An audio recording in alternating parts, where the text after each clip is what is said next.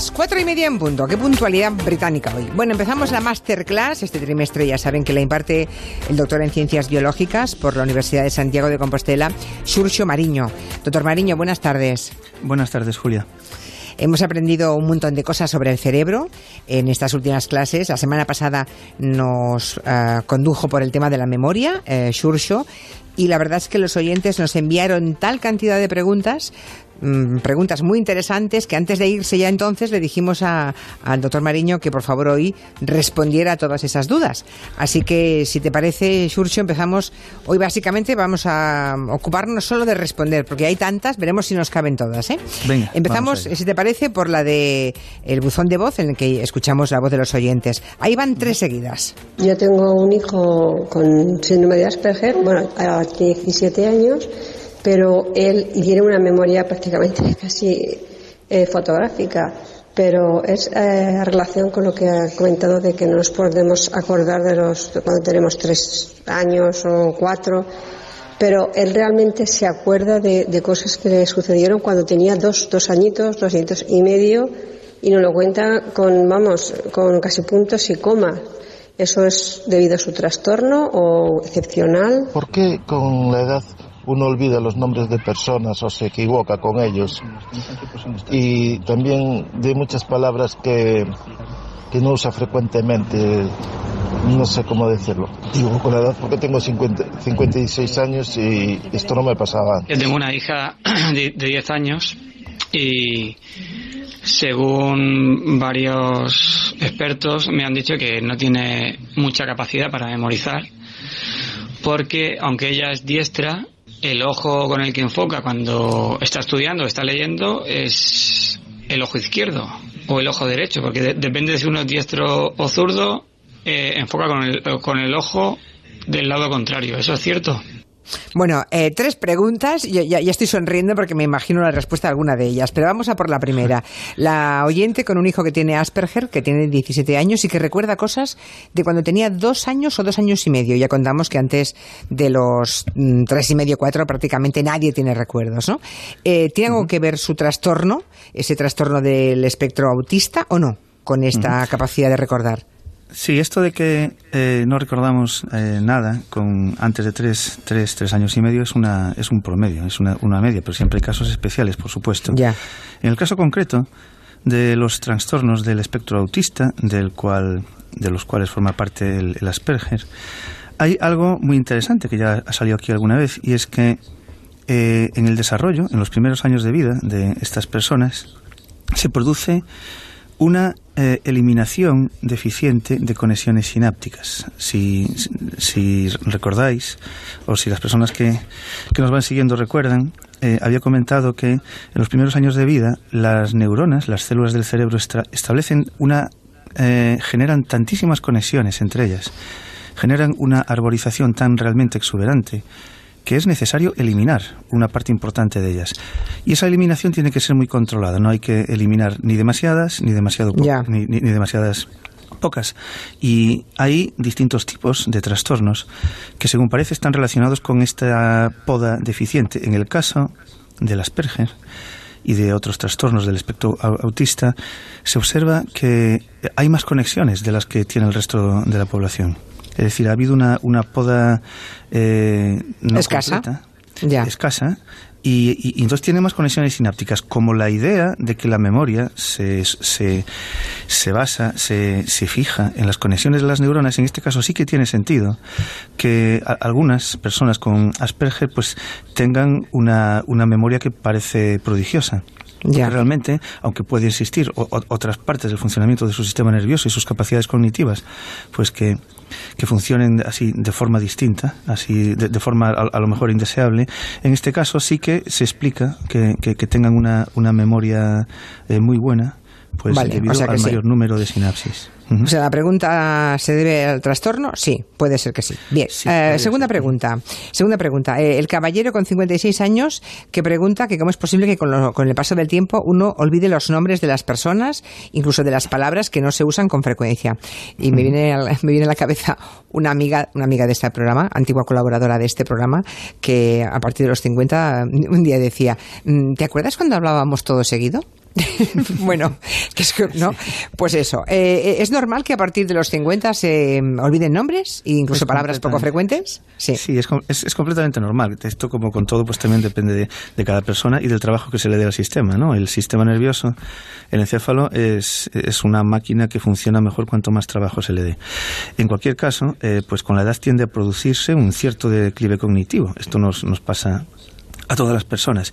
Y una de las cosas que ocurre, si no hay enfermedades, hay enfermedades en donde el declive es más intenso, por ejemplo en el Alzheimer o, en el Parkinson, en donde... No, no, pero hablamos de una persona sin ningún problema, ¿no? Sí, sí. En donde, claro, eh, estaba, en estas enfermedades que estaba comentando existe muerte eh, neuronal, una muerte más eh, grande de la que ya va produciéndose de forma normal. Sin embargo, a todas las personas con, a medida que va avanzando la edad, hay una pérdida de sinapsis, no de neuronas, sino de conexiones, de conexiones entre, las neuronas.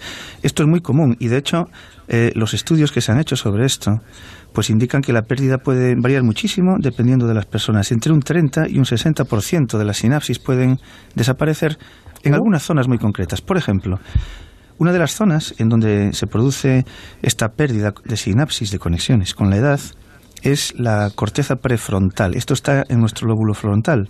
Y esta corteza, que ya ha aparecido aquí más de una vez, está directamente relacionada con la llamada memoria de trabajo, es decir, la memoria que sostenemos como en el aire en cada momento, nuestra memoria RAM.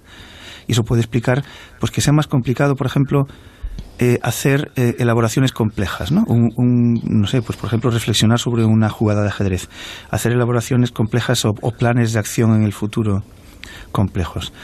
Y otra región que también pierde eh, sinapsis es el hipocampo, que hablamos bastante de él, eh, de esta zona, el, sí, otro día, la semana pasada, que este hipocampo comentaba que está relacionado con la, memoria a corto plazo y con la transferencia de esta memoria a corto plazo, es decir, las cosas que nos van ocurriendo a lo largo de, de nuestro día, con la transferencia a la memoria a largo plazo. De manera que si disminuye la capacidad de funcionamiento del hipocampo, también se explicaría que tengamos a, afianzar menos los recuerdos de las cosas que se nos han ido produciendo, pues, en, los últimos tiempos, ¿no? Por decirlo así. Sí, se recuerda lo de la adolescencia y la juventud y no se recuerda lo de hace una semana, ¿no? Efectivamente.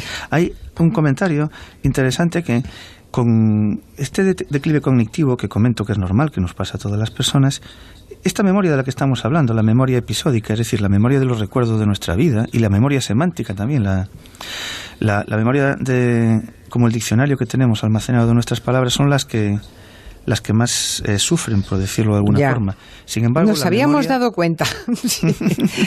sí, pero la memoria procedimental, la, la memoria de e, e, esa memoria que tenemos automática, implícita, de, los movimientos que aprendemos, no sufre tanto con la edad. Es decir, seguimos a lo mejor dándole con soltura la vuelta a la tortilla sin ningún tipo de problema, incluso, pues, aunque tengamos mucha pérdida de memoria, ¿no? De la otra, de la episodio. Claro, claro. O sea, lo que, lo que hacemos de forma casi mecánica, ¿eh? por decirlo con palabras sencillas, eso casi no, no, pasa, parece que no pase por el cerebro. Sí pasa, pero no estás pensando, voy, voy a darle la vuelta a la tortilla, que no se me caiga al suelo. No, no lo, haces y ya está, ¿no? Son otras neuronas que están en otra zona del encéfalo y entonces no, no tienen, no son tan afectadas por estos cambios de la edad. Vete aquí porque le damos la vuelta a la tortilla y no nos acordamos cómo se llamaba aquella vecina que tuvimos en aquella casa donde vivíamos y que íbamos cada día a tomar café. ¿Y cómo se llamaba? Pues eso nos pasa, vale. Que es normal, señores. Tercera pregunta que hemos escuchado. Esta me parece que mm, el oyente, no sé, que tiene una hija de 10 años, a mí me ha sonado todo un poco raro. Mm. Una hija de 10 años que le han dicho que no tiene capacidad de memorizar. Yo me pregunto si eso se puede medir porque me da un poco, me, parece raro, pero en fin. Y, luego que le han dicho que su hija es diestra, pero que enfoca con el ojo derecho. Sí, bueno, eh, lo de la capacidad de memorizar sí se puede medir haciendo algún tipo ah, sí, se puede medir. Sí, ah. sí, sí, sí, hay, hay, hay, así tareas que se pueden hacer de, de, a lo mejor, por ejemplo, la memoria visual, pues, centrándonos en este caso concreto, es, son juegos además que hay por ahí así para, para los niños, de fijarnos, levantar cuatro o cinco cartas que tengan debajo algún dibujo, eh, taparlas y después pues tratar de saber Ya. eh, dónde estaban. O sea, hay gente que tiene dibujos. más capacidad que otra para memorizar. Sí, vale. Claro, vale, de esos juegos de hacer parejas con, con dos dibujos repetidos, ¿no? con dos imágenes repetidas, eso es una ma- manera de, de mirar, por ejemplo, la, la memoria visual. Sin embargo, lo que comentaba esta persona, de si era cierto que el hecho de que su hija enfoque peor con un ojo o con el, o- con el otro ojo puede disminuir la memoria, no, en principio no tiene mucho sentido. El sistema visual, aunque como también comentamos aquí, eh, nuestro cerebro, nuestro hemisferio izquierdo recibe las conexiones motoras del lado derecho del cuerpo y, y viceversa y también pues la parte del mundo visual que percibimos por ejemplo el lado derecho está eh, la, la recibe nuestro hemisferio izquierdo aunque esto es así hay este cruzamiento de vías realmente este cruzamiento es completamente simétrico de manera que da igual que una persona sea, sea diestra zurda o, o que sea manca da igual para que eh, su percepción visual sea completamente simétrica y para que eso no afecte de ninguna manera a la memoria. Vale. Entonces, en este caso yo no tengo una explicación para eso. Vale, vale, pues seguramente mm, alguien le dio una explicación que no que se- no se correspondía con la ciencia. Vale, perfecto. Ya lo sabe ese oyente. Más, tenemos correos también. Am, preguntas que han llegado al, al mail de este programa. Tengo aquí una que dice, me gustaría y sería interesante que el neurocientífico nos hablase de las personas zurdas a las que obligaron a realizar todo con la derecha. Los que en la infancia, cuando aprendimos a escribir, cogíamos las cosas con la izquierda, pero te obligaban a cogerlas con la derecha y escribir con la derecha. ¿Eso puede ser causa de mala grafía? Por lo visto el oyente dice que escribe mal. Eh, lo que he aprendido por mí mismo lo hago siempre con la izquierda, pero lo que me obligaron en la guardería, pues a coger el lápiz con la derecha, pues lo, lo- lo hace con la derecha, ¿no? ¿Se puede de mayor reeducar el cerebro? ¿Puede todo esto dejar huella en el cerebro? Eh, pues sí a, a todo, ¿no? Eh, Sí a todo. puede- Deja huella y se puede reorientar. Voy, vale. voy a, voy a explicarme. Claro, sí, el, el- claro que se puede reeducar siempre, pero hasta determinado punto. Eh, estas cosas de cómo funciona el- la corteza cerebral y otras partes del encéfalo de una persona que es zurda, pero que le obligan a escribir con la mano derecha, se ha estudiado muy recientemente porque ahora han surgido estas técnicas de imagen que permiten observar cómo es ¿no? el funcionamiento del cerebro de una persona, pues sin, sin hacerle ningún tipo de intervención extraña. ¿no? Y sí que se observan eh, cosas muy interesantes. Por ejemplo, en las personas zurdas que, que han sido forzadas a escribir con la mano derecha y que llevan décadas, a lo mejor escribiendo ya con la mano derecha, es muy curioso, pero su eh, hemisferio derecho, es decir, el, el que se activaría con la mano izquierda, se sigue activando Sí. cuando escriben. Eh, pasan varias cosas. Eh, uno es esto, pero voy a, a especificar un poco más. Cuando se escribe con la mano derecha, te hayan forzado o no, la corteza eh, cerebral que se activa es la izquierda. ¿no? Porque como ya hemos comentado Sí, sí, varias sí, veces, sí, las están cruzados, sí. Entonces estas personas zurdas que escriben con la mano derecha tienen una activación normal en su, en su hemisferio izquierdo. Sin embargo, pasa algo que no ocurre con el resto de personas. Por ejemplo, yo soy diestra y escribo con la mano derecha. Y a las personas zurdas que escriben con la mano derecha se les activa también el hemisferio derecho. Nunca pierden eh, esa, esa activación en las neuronas que inicialmente ya tenían. Y además, las zonas que se activan son las zonas que en neurociencia llamamos de, de mayor orden, es decir, eh, jerárquicamente, en cómo está organizado el sistema, son zo- zonas que tienen como mayor, mayor peso, mayor capacidad de gestionar lo que está pasando ahí. Y esto, el hecho de que se siga activando el hemisferio derecho, además del izquierdo, puede explicar, no, no, no lo sé, seguro, pero es- eh, explicaría que siga, que siga teniendo problemas para, para escribir ¿no? con, con la mano derecha, porque ahí lo que hay es una especie de conflicto eh, entre los dos hemisferios. Los dos de alguna Claro. forma quieren, quieren tomar el, el poder y existe este tipo de, de conflicto. Y eh, en estos estudios de imagen, de resonancia magnética y otras técnicas de imagen, con estas personas zurdas que escriben con la mano derecha, se ha observado algo realmente eh, eh, muy llamativo, muy interesante, y es que hay una eh, disminución en los dos hemisferios de, de sustancia gris en una zona que se llama ganglios basa- basales, que están, es una región del- de la corteza cerebral, de, de los hemisferios cerebrales, que está implicada en el control de los movimientos voluntarios. Pues bien, voluntarios. Eh, en, en estas zonas, en los ganglios basales, eh, las personas eh, zurdas forzadas a escribir con la mano derecha tienen menos sustancia gris. Es decir, en principio es que tienen menos conexiones sinápticas. Y eso no se ha visto, pero no hay una explicación ¿no? de, cuál es la razón. No se sabe por qué. los que somos diestros, si algún día intentamos escribir con la izquierda, ¿no? Eh, el, trabajo enorme que tenemos, y yo es que además no lo consigo, ¿eh? soy completamente incapaz. Podemos imaginar cómo se sentían los pobres zurdos a los que obligaban a escribir con la derecha, porque es exactamente lo mismo, ¿no? Y es terrible, ¿no? Bueno, eh, otras preguntas. Mi madre tiene Alzheimer, dice otra oyente en un correo, y tiene gestos automáticos como abrocharse el sujetador. Esto es como darle la vuelta a la tortilla, ¿no? Que decías antes. Claro, claro, claro. Eso es lo que comentábamos antes. En, enfermedades como el Alzheimer hay una afectación muy importante de las neuronas que se encargan de la memoria episódica, de la memoria autobiográfica de la memoria explícita, ¿no? Son términos no exactamente idénticos, pero que tratamos de lo mismo. Sin embargo, como ya comentamos, la memoria implícita, las cosas automáticas, la memoria de los movimientos que hemos aprendido a lo largo de nuestra vida, pues no, es, no, está afectada, eh, o, por lo menos no se afecta de una manera tan intensa en el Alzheimer. Entonces esto explica que haga de forma automática estos movimientos. Más, mi hija hace el salto de longitud, dice una oyente también en un mail, y siempre dice que si mira la tabla que tiene que saltar, no salta, no sabe saltar. O sea que tiene que hacer el salto mecánicamente. Sí, funciona muy bien. Los, los, los movimientos que hemos aprendido de forma automática, casi mejor eh, eh, es mejor dejarlos a ellos solos, sin, sin que haya mucha sin interferir, voluntaria. Hay, aquí eh, hay un juego entre dos regiones del, del sistema nervioso. Cuando, por ejemplo, eh, comenzamos a andar, voluntariamente decidimos que queremos comenzar a andar. Y ahí, claro, es una decisión voluntaria y, eso lo estamos gestionando con esta zona que decía hace un momento que se llaman ganglios eh, basales. Sin embargo, una vez que, empezamos a andar, pues ya va automático y podemos andar y hablar y, o disfrutar del paisaje sin pensar en, los pasos que vamos dando. En los movimientos aprendidos, como es lo que hay que hacer para hacer el salto de longitud, pues inicialmente, claro, tomas la decisión de, lanzarte a, realizar el salto. Pero después, quien toma el control de eso es una parte que comentábamos también, que es el cerebelo, que es en donde se almacena gran parte de esta información de movimientos automáticos. Entonces supongo que que lo que comenta esta señora sobre su hija se explica por el hecho de que una vez que ya se ha eh, entrado en la fase automática de esta secuencia de movimientos, es mejor no, no, complicar la cosa con nuestra voluntad, ¿no? con, con, otra parte del cerebro.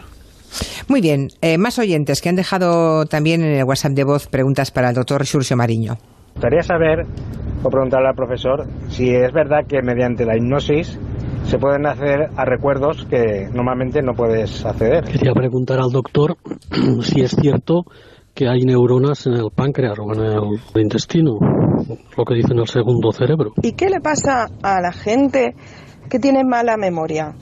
Por ejemplo, mi familia, mis hijas ya recuerdan cosas que yo no recuerdo, cosas vividas juntas. Yo tuve un episodio, tuve un ahogamiento prácticamente, bueno, pues me quedé, yo no recuerdo nada.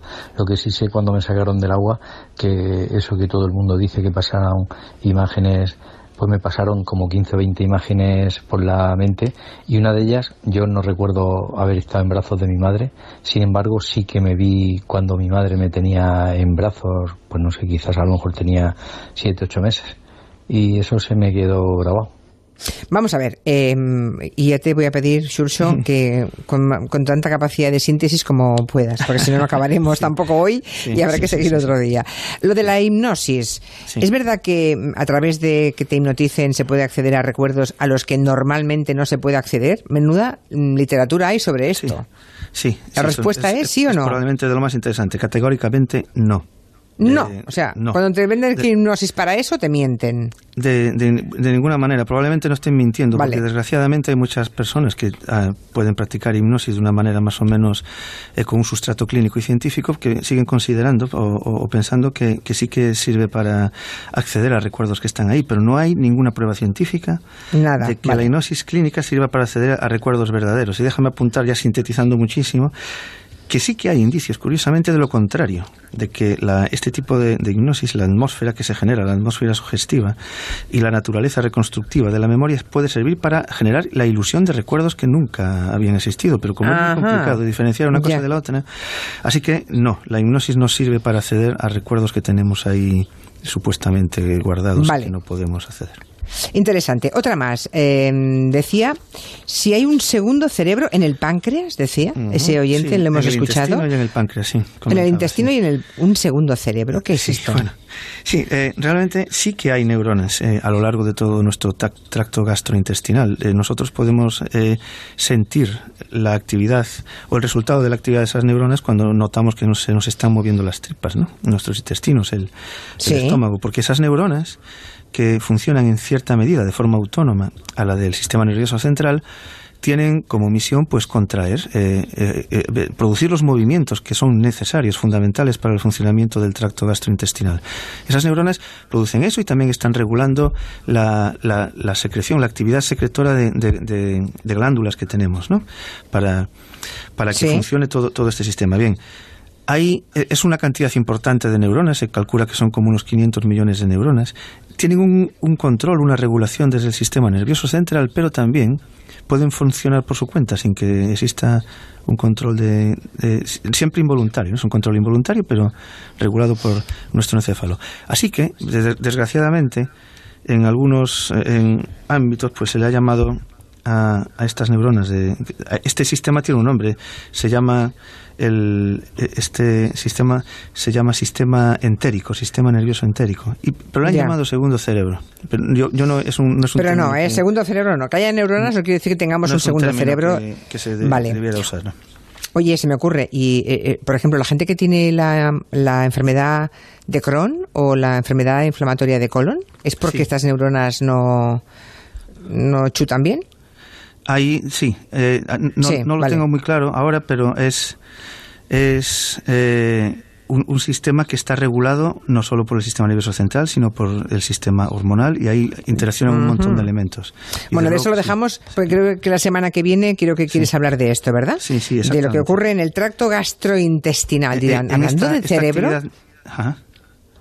en esta actividad neuronal que, no controlamos voluntariamente y, que puede tener como su propia vida, que es muy interesante. Muy bien. Venga, otra más, eh, que, estamos, que nos queda poquito tiempo ya. Mm, ¿Qué le pasa a la gente que tiene mala memoria? Hmm. Bueno, yo creo que en cierta medida todos tenemos mala memoria, ¿no?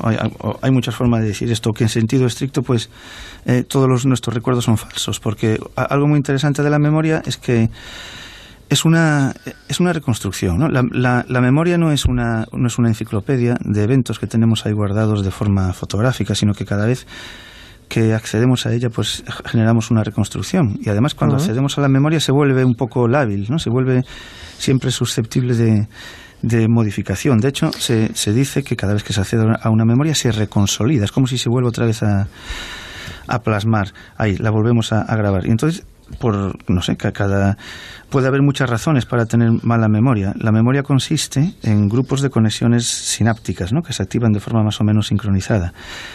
Esta actividad, eh, estas conexiones entre las neuronas puede ser más o menos intensa dependiendo de cada persona.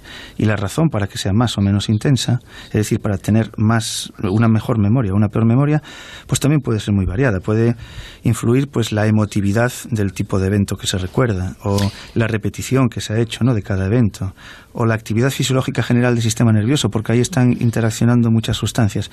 Así que no tengo una respuesta clara, ¿no?